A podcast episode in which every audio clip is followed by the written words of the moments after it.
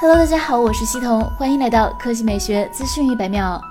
七月三十日上午消息，AMD 正式发布了 Radeon RX 六六零 Xe 显卡，主要面向高帧率、高保真和高响应的幺零八零 P 分辨率游戏体验。基本参数方面，RDNA 二架构，Navi 二三 XT GPU 打造，内建三十二组 CU。核心游戏频率二三五九兆赫兹，加速频率二五八九兆赫兹，匹配八 G GDDR6 显存，三十二 M Infinity Cache，TPP 功耗一百六十瓦起，公版单频外接供电，走 PCIe 四点零八通道，定价三百七十九美元，约合人民币两千四百四十五元。性能上，号称比 RTX 三零六零高出百分之十五，二点五倍于 GTX 幺零六零，在不少三 A 幺零八零 P 游戏中可以提供一百二十五帧的高帧率。注意，RTX 三零六零发布价格为三百二十九美元，国行价格预计在八月二日晚间公布。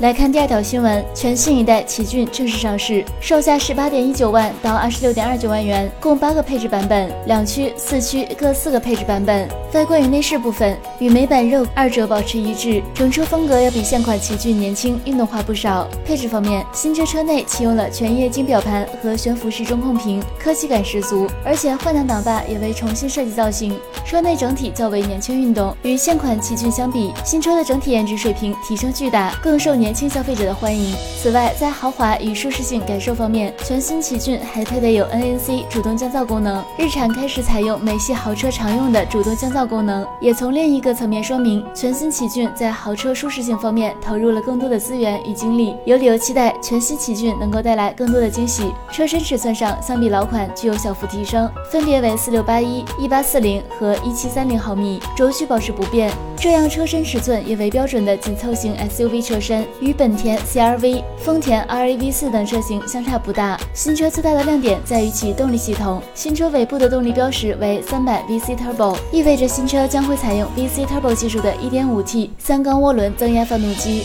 好了，以上就是本期科技美学资讯一百秒的全部内容，我们明天再见。